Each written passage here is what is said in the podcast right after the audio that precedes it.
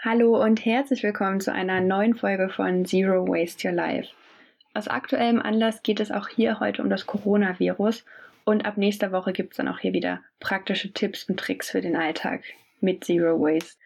In dieser Podcast-Episode teile ich mit dir meine Gedanken zur aktuellen Situation und trage damit hoffentlich meinen Teil bei zu einer aufgeklärten, auch in Zeiten der Pandemie entspannten Gesellschaft. Das Coronavirus ist derzeit überall. Die Medien sind voll davon und aktuell können wir nicht mal genau sagen, wer von uns dieses gefährliche Virus in sich trägt.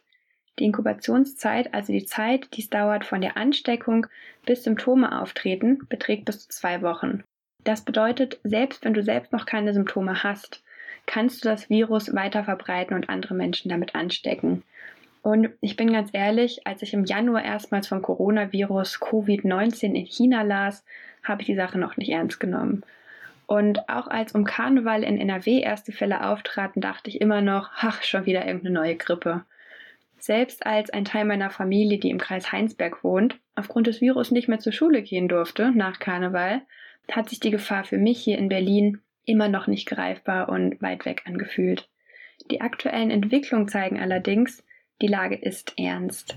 Wir müssen handeln und zwar, indem wir uns auf die Hinweise von Regierung und Expertin halten. Angela Merkel hat vergangene Woche und auch in den vergangenen Tagen immer wieder dazu aufgerufen, soziale Kontakte weitestgehend einzustellen, wo immer das möglich ist.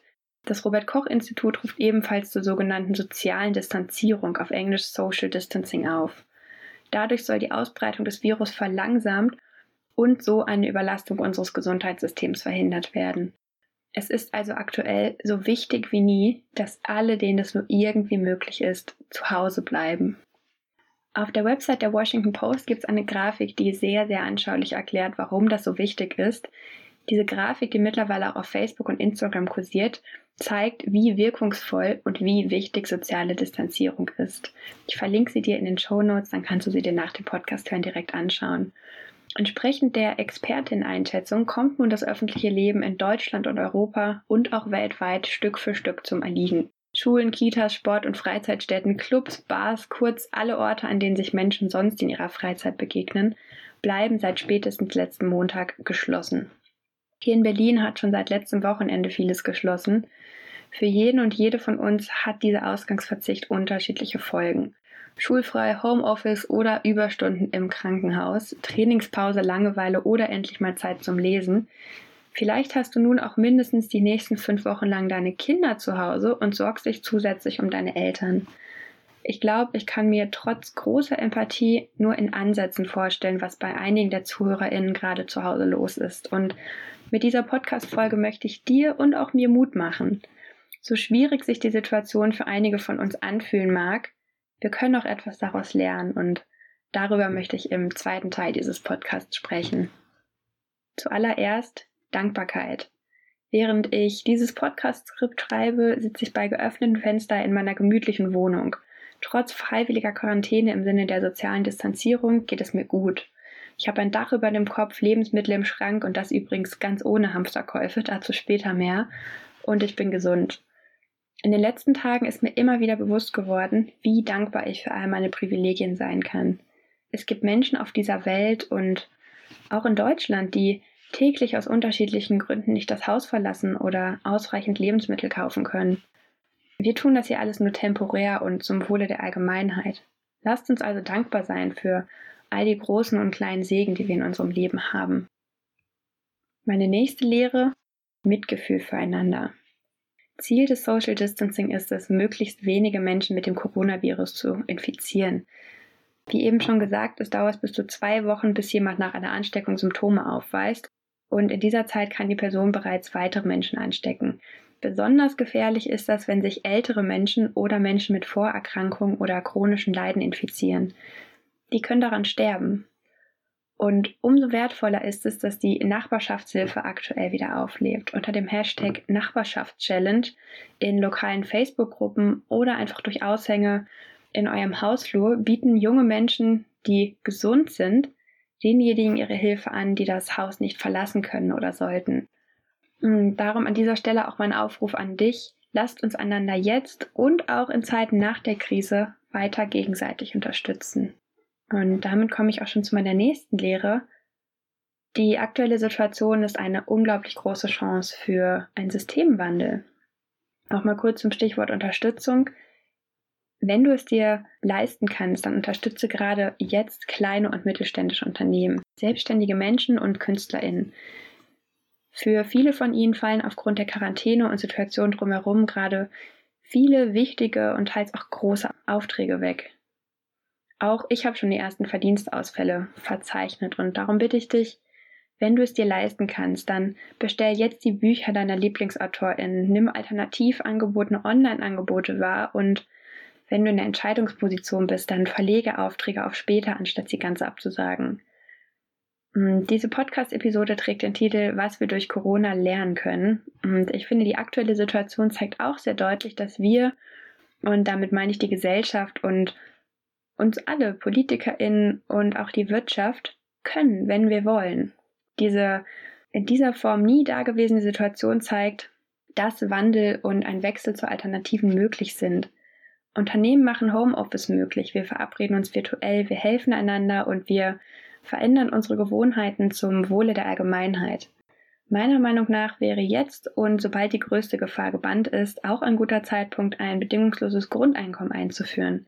Dafür gibt es aktuell eine Petition auf change.org, die ich dir in den Show Notes verlinke. Und wenn wir uns gerade als Gesellschaft eh neu ordnen und uns im Verzicht üben, können wir außerdem ebenso wohl die Klimakrise mitdenken. Ich merke gerade mal wieder, über Gedanken zum Systemwandel kann ich ewig sprechen und dazu nehme ich einfach demnächst mal eine separate Folge auf. Weiter geht's mit meinen bisherigen Lehren aus dem Coronavirus. Was das ich im Moment auch viel fühle, ist Hoffnung. Trotz der Meldung vom Notstand in Bayern, Einreiseverboten und steigenden Infektionszahlen bin ich zuversichtlich. Ich glaube daran, dass unsere Gesellschaft es schafft, diese weltweite Pandemie gemeinsam durchzustehen. Ich vertraue darauf, dass fleißige WissenschaftlerInnen bald ein Mittel gegen die Krankheit entwickeln. Durch diese nie dagewesene Situation tragen mich ein großes Gottvertrauen, danke dafür an meine Eltern, und ein ebenso großer Glaube an die Menschheit. Wir sind zu viel mehr in der Lage und es ist weitaus mehr möglich, als uns selbst es manchmal bewusst ist. Das bringt mich direkt zu meinem nächsten Punkt. Respekt. Mein ganz großer Respekt gebührt den Menschen, die es sich jetzt aktuell nicht einfach im Homeoffice oder mit einem Schulbuch oder einem anderen Buch bequem machen können. Das Krankenhauspersonal leistet schon jetzt und hat das schon vor dieser Krise getan, herausragendes. Alleinerziehende Menschen stellen sich plötzlich einer doppelten oder dreifachen Herausforderung und Menschen, die sich auch in dieser Ausnahmesituation weiterhin um benachteiligte Menschen kümmern, verdienen immer noch unseren aller, allergrößten Respekt. Respekt ist außerdem eine Tugend und eine Grundeinstellung, die wir auch in dieser Zeit nicht vergessen sollten. Darum mein Aufruf an dich, behandle deine Mitmenschen bitte auch weiterhin mit Respekt. Und das wiederum führt mich zur nächsten Lehre aus dem Coronavirus und der damit zusammenhängenden Situation, ich habe hier die Überschrift stehen Disziplin, Anstand und Gelassenheit. Diese Tugenden sollten auch sonst zu unser aller Standardrepertoire gehören und bekommen in diesen Tagen eine zusätzliche Relevanz. Lernst du auch ohne eine Lehrerin im Nacken und erledigst deine Aufgaben? Begegnest du deinen Mitmenschen beim notwendigen Einkauf immer noch höflich und zuvorkommend? Du musst, ja, du solltest aktuell im Supermarkt niemanden umarmen. Jemandem etwas aus dem oberen Regal anzugeben oder Freundlich zu grüßen, wenn du jemandem im Hausflur begegnest, ist allerdings nach wie vor vollkommen in Ordnung und erwünscht. Zu guter Letzt, bleib gelassen. Schulen und das öffentliche Leben sind zwar geschlossen, die Supermärkte allerdings nicht und der internationale Handel läuft bis dato weiter. Hamsterkäufe sind folglich nicht nötig, sondern einfach nur egoistisch. Beim Stichwort Hamsterkäufe wird eine weitere Lehre besonders deutlich, die ich schon jetzt aus der Situation ziehe. Zero Waste macht das Leben leicht. Unser unverpackt eingekaufter Vorratsschrank versorgt uns lange und gut mit gesunden, vollwertigen Lebensmitteln. Trockene anstatt vorgekochte Hülsenfrüchte sind günstiger und verbrauchen deutlich weniger Platz als Konserven und Gläser.